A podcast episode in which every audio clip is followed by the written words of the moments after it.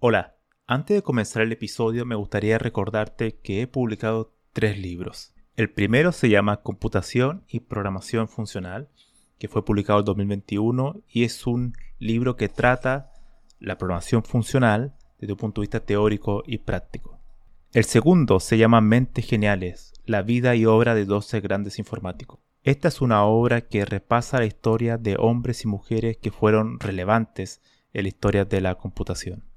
Y el último, el más reciente, se llama Principios de Programación, donde explico una nueva forma de entender la programación a través de ocho conceptos.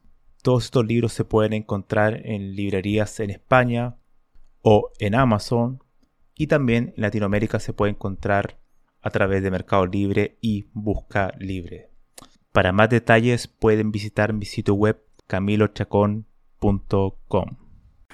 Hola a todos, bienvenidos a este nuevo episodio, el número 3 de la temporada 3 de Había una vez un algoritmo. Y para esta ocasión voy a tratar el tema de los paradigmas de la programación, en particular desde un punto de vista crítico, a diferencia de un episodio que hice ya hace más de un año, el episodio número 4 de la primera temporada, que tenía el título de paradigmas de la programación, que en ese episodio yo solamente me dediqué, me limité a describir los paradigmas más populares. Este episodio es totalmente distinto. En primer lugar vamos a ver qué son los paradigmas. Después vamos a ver el punto de vista histórico, cuándo surgió, qué fue lo que influenció el, surgimiento de este concepto Luego vamos a ver algunas críticas actuales a este concepto. Y para terminar, sugeriré algunas ideas sobre cómo se podría tratar este tema en vez de usar este concepto de paradigma, que ya adelanto me parece ambiguo, subjetivo, confuso en algunos aspectos y poco útil para un programador en su día a día. Bueno, entonces comencemos. ¿Qué es un paradigma de la programación? En general cuando hablamos de paradigma de la programación, hablamos de modelos que representan la computación usando algún tipo de lenguaje formal. Un lenguaje formal tiene una sintaxis y tiene una semántica. Ahora bien, uno se podría preguntar entonces, ¿qué es un modelo? En el contexto de la computación es un esquema formal teórico de cómo está compuesto algo.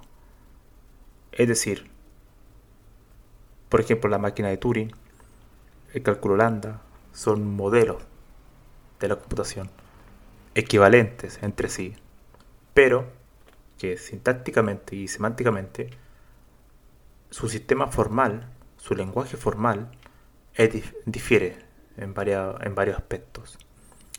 Pero que en lo esencial pueden hacer lo mismo. Entonces, un paradigma es un modelo que trae consigo un conjunto de características y en algunos casos restricciones sobre cómo se realiza la computación. Y la computación, cuando hablo de cómo se realiza, me refiero a los algoritmos. Es decir, son conjuntos de características que nos permiten construir algoritmos de una manera diferente, dependiendo del paradigma, para resolver un tipo de problema. En particular, la idea normal, estandarizada, es que hay tipos de paradigmas que son más útiles para atacar un tipo de problema más que otro. Ahora, esta concepción de paradigma, de crear agrupaciones, de un conjunto de características, presenta bastantes problemas hoy en día, pero eso lo veremos en unos, en unos minutos más. Ahora, yendo al tema histórico. La primera persona que mencionó el, término paradigma de la programación fue Robert Floyd. Robert Floyd fue un pionero de, la ciencia de la computación a mediados del siglo XX en los albores, en los primeros, los primeros años, cuando se estaban recién construyendo los lenguajes de programación como Lisp, Fortran. Él era un científico, así que estaba desarrollando aspectos más teóricos, más que aplicados, por ejemplo, al algoritmo. Y en particular fue un pionero de la verificación formal, que es la idea que yo he hablado muchas veces en este podcast, de usar lógica para poder verificar programas. O sea, es la incorporación de la matemática y la lógica en programas para conseguir cierta eh, correctitud, verificación de que lo que está haciendo es correcto o no. De hecho, el, episodio pasado adda, adda su lenguaje de verificación formal. Y bueno, Robert Floyd fue uno de los pioneros. De hecho, él influenció a Anthony Hoare, que es el creador de la lógica de Hoare, una de las técnicas básicas para poder chequear si un programa es correcto o no. Entonces, claro, Robert Floyd fue una persona eminente en la historia de la computación y que en 1978, cuando recibió el premio Turing, el premio Turing, el premio es el equivalente al Nobel en informática, eh, dio esta charla, ya que cada, cada persona que recibe este premio tiene que dar una charla como, de agradecimiento. Y él nombra su charla Paradigma de la Programación y ahí surge el término, en 1978. Hoy en día se ha extendido, pero como vamos a ver ahora, presenta varios, varios problemas. Primero, el primer problema es que en la actualidad los diseñadores de lenguaje, si uno ve los papers de los, creadores de lenguaje o ve la documentación de un lenguaje, ninguno de ellos comienza diciendo, bueno, este lenguaje va a ser de este paradigma o podríamos hacerlo de este otro paradigma, podríamos combinarlos.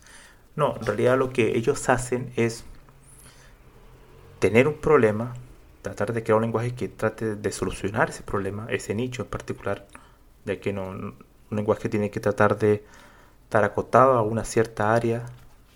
Por ejemplo, Julia, cuando surge, planean hacer un lenguaje que sea lo suficientemente rápido para el tratamiento de datos, pero que no tenga una sintaxis tan compleja como C, por ejemplo, que tenga una sintaxis más similar a la de Python, pero con el rendimiento de C para, para el tratamiento de, de, datos y computación numérica. Entonces, ese era su objetivo. Pero cuando surge Julia, ellos no, no pensaron en, bueno, ¿qué paradigma vamos a ocupar? Eso no, no tiene mucho sentido. Y esa división, dos personas en particular que tienen libros donde presentan una nueva forma de, entender el estudio del lenguaje de programación. Em, uno es Robert Harper, que critica el concepto de paradigma, ya que menciona, a través de una analogía con, con la genómica, que es un concepto de la biología, que los paradigmas en sí son una cierta taxonomía, morfología, que quiere decir que en, biología es el estudio del tamaño, de las formas, de la estructura de los animales, de las plantas, de cualquier ser vivo. Entonces uno va creando categorías. Él dice, bueno, los paradigmas vendrían siendo esto. Pero en realidad eso no es la ciencia de un lenguaje, sino que la ciencia son los genes, siguiendo la analogía con la biología. Entonces, él dice, tenemos que centrarnos más que en esta morfología, categorías que no, nos presentan mucha utilidad, sino más bien tendremos que centrarnos en la idea esencial, base, que venía siendo los genes y cómo interactúan entre ellos. Y él, su respuesta a eso es la teoría de tipos. Entonces, ocupa la teoría de tipos para enseñar los lenguajes de programación de manera general, ya que, según él, la teoría de tipos es el gen, ¿no? Es el que representa mejor lo que son los lenguajes de programación más que el concepto de paradigma.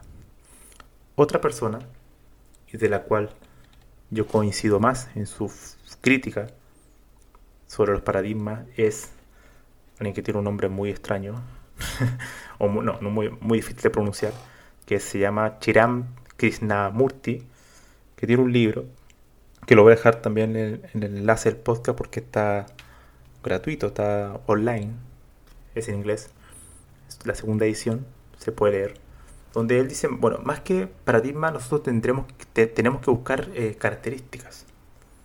Y esas características sirven para un tipo de problemas que para otro. Pero a, su vez estas características están relacionadas entre sí. Entonces, por ejemplo, una característica puede ser em, la evaluación perezosa, lazy, esta evaluación lazy que es muy característica de la programación funcional. Otra característica pueden ser los objetos. Otra característica puede ser, por ejemplo, una técnica muy conocida como el backtracking. Otra característica puede ser la concurrencia. Pero a, través de esa característica él va enseñando distintas técnicas. Que, que al final las características él las presta como técnicas de programación. Y en base a eso, él enseña los lenguajes de programación. Él mismo menciona que seguir, esa, seguir esa, estrategia presenta algún inconveniente, porque la persona que estudia esas técnicas podría crear muy, buena, muy buenas optimizaciones, por ejemplo, a la hora de diseñar un lenguaje, pero a su vez podría no saber las consecuencias, las implicaciones prácticas de crear un software al saber ese tipo de cuestiones. ¿no? Es muy similar a cuando uno aprende teoría y nunca lo aplica. O sea, uno sabe muchas cosas para optimizar una, un programa, pero nunca llega a aplicarlo en el mundo real.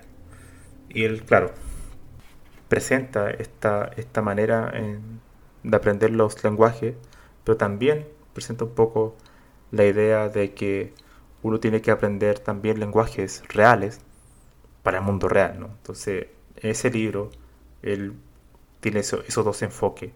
Uno, el, enfoque más amplio de sondeo, donde uno aprende un lenguaje en profundidad, pero donde se atrae muchas veces de las técnicas particulares. Por ejemplo, yo puedo aprender la sintaxis de un lenguaje como Java, pero sin saber en profundidad cómo, cuál es la idea del mensaje, del envío de mensajes, de objetos, de interfaces, de herencias, o incluso de cuestiones como las funciones puras o el pattern matching, ese tipo de conceptos, características más, mucho más puntuales. Pero sabes programar en Java, por ejemplo. ¿Okay? Pero en su libro de él también menciona que tiene presente este otro enfoque, que es el enfoque más de hacia las características particulares. Que al final él dice que todo informático no es que debería, pero sí podría ser un diseñador de lenguaje. Y ahí da mm, bastante idea interesante de lo que es la informática y de lo que yo también comparto de lo que es la informática. La informática es el estudio de los lenguajes formales. Y un informático debería al menos crear algún lenguaje en su vida. Y él mismo propone que nos debería enseñarse a crear lenguajes grandes, mainstream, enormes como Java o como C. Bueno, C no es tan grande, pero, pero bueno, se entiende que es un lenguaje que de muy amplio espectro sino más bien se tiene que crear un lenguaje como un lenguaje scripting o un lenguaje, un DSL, que es para dominio específico, que son lenguajes mucho más pequeños, pero que te permiten ser mucho más productivos y que a su vez, al unir estos dos enfoques que él presenta en su libro, tú puedes transformarte en un mejor informático porque sabe diseñar lenguajes. Este tipo de lenguajes, que son lenguajes de de dominio específico más pequeños, más puntuales, que la idea es que te permitan ser mucho más productivo en tu en tus tareas diarias. Entonces, la visión de Krishnamurti me parece mucho más adecuada que la de Harper. La de Harper es más enfocada a la teoría de tipos, un aspecto mucho más, más, más teórico, pero Krishnamurti presenta todo como en base a características, pero también sin olvidar que tenemos que aprender lenguaje que son reales, en el mundo real. Ahora bien, llegando a la, última parte del, podcast. Uno, cuando ve el, índice, si uno ve el índice de un libro, uno se puede también dar cuenta de cómo es la idea de lo que estos autores presentan. Y si uno ve este libro que está gratuito, que va a estar en el enlace de este podcast, en la descripción de este podcast, de Krishnamurti, uno puede ver las características de, los lenguajes de programación. Y él no agrupa, nunca usa el concepto de paradigma. Entonces todo está agrupado, los capítulos, en base a estas características. Y eso es genial, porque uno puede tener un conjunto de características y uno la va usando dependiendo del tipo de problema que nos enfrentamos, pero no pensando en, oh, voy a programar de manera funcional o voy a programar de orientación a objetos, porque eso ya es difuso, hoy en día. Todos los lenguajes son por defecto multiparadigma. Los diseñadores de lenguaje no se, no, no se detienen a pensar en eso, a decir, bueno, este lenguaje va a ser totalmente orientado a objetos, semi orientado a objetos. No, eso ya no tiene sentido. Y enseñar los cursos de, de programación agrupándolos como paradigma yo creo que ya es un error. Entonces uno debería presentar esas características basadas en cuál puede ser más útil para un problema que para otro. Los problemas, por ejemplo, de la concurrencia son claramente más útiles los que surgieron en el mundo funcional. Los que son problemas donde hay muchas em, relaciones, jerarquías, donde hay muchos conceptos que se tienen que estar entrelazando entre ellos, probablemente la, orientación a objetos sea útil para ese tipo de sistema, donde además muchas personas van a trabajar en él, ya que va a permitir ser mucho más escalable porque la abstracción que requiere puede ser más adecuada que la programación funcional, pero bueno, eso igual depende.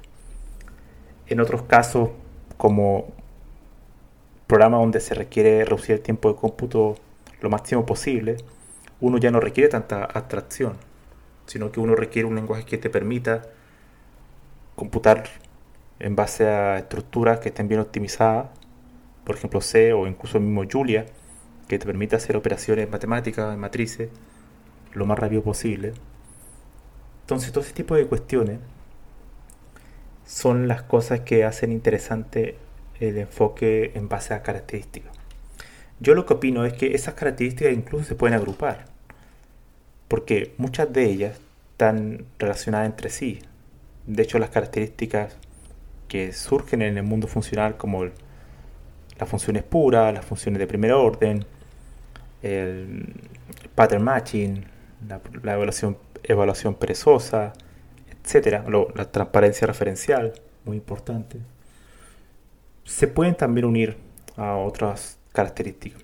Y en base a esas, uno puede ir creando ciertos principios, que fue lo que hablé en un podcast pasado. No recuerdo realmente cuál fue el episodio, pero la idea de los principios era que uno podría, por ejemplo, agrupar todos los principios funcionales en uno solo que sea el de transformación, porque al final son todas transformaciones de funciones. Pero también hay otros principios que eran combinación entre sí, entre otros. Entonces, al final lo que uno creaba, lo que creaba era un sistema de características entrelazadas que eran útiles para un tipo de principio más que para otro. Y al final, la idea de los principios era que llegue a algo aplicado. No era simplemente una cuestión teórica.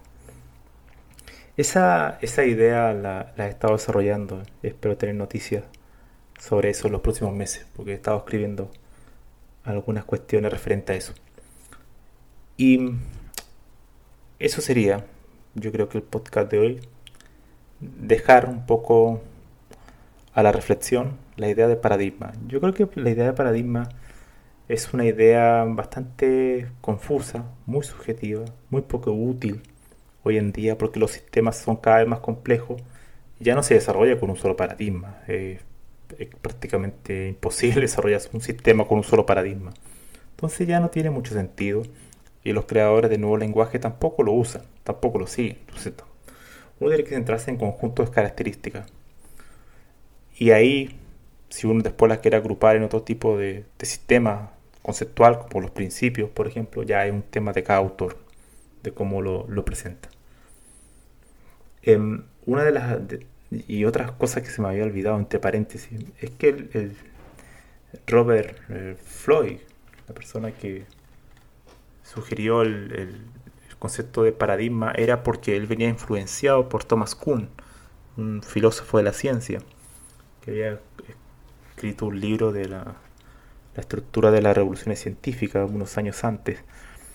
Y bueno, también eh, Krishnamurti criticaba un poco eso, decía que la informática, cuando surge, y eso es verdad, muchos científicos trataban de buscar eh, términos, incluso el mismo término de ciencia, a, añadirlo a la informática para hacerlo algo mucho más serio, mucho más formal, para que se tome mucho más en cuenta, que no se tome como algo a la ligera.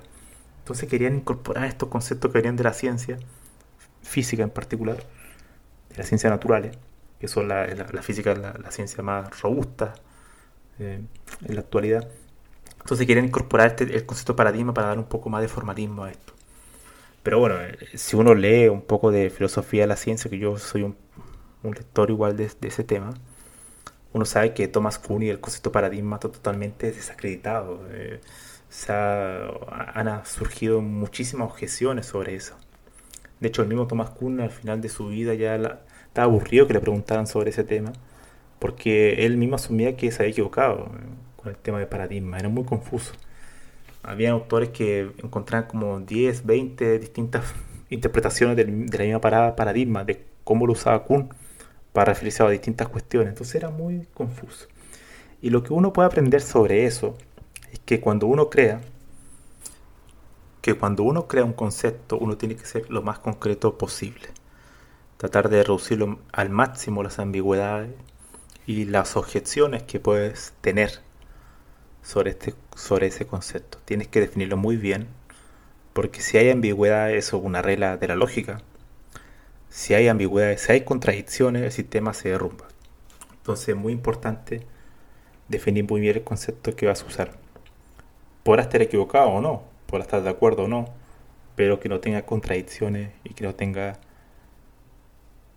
divagaciones ni cosas que se presten a múltiples interpretaciones que al final más que ayudar confunden.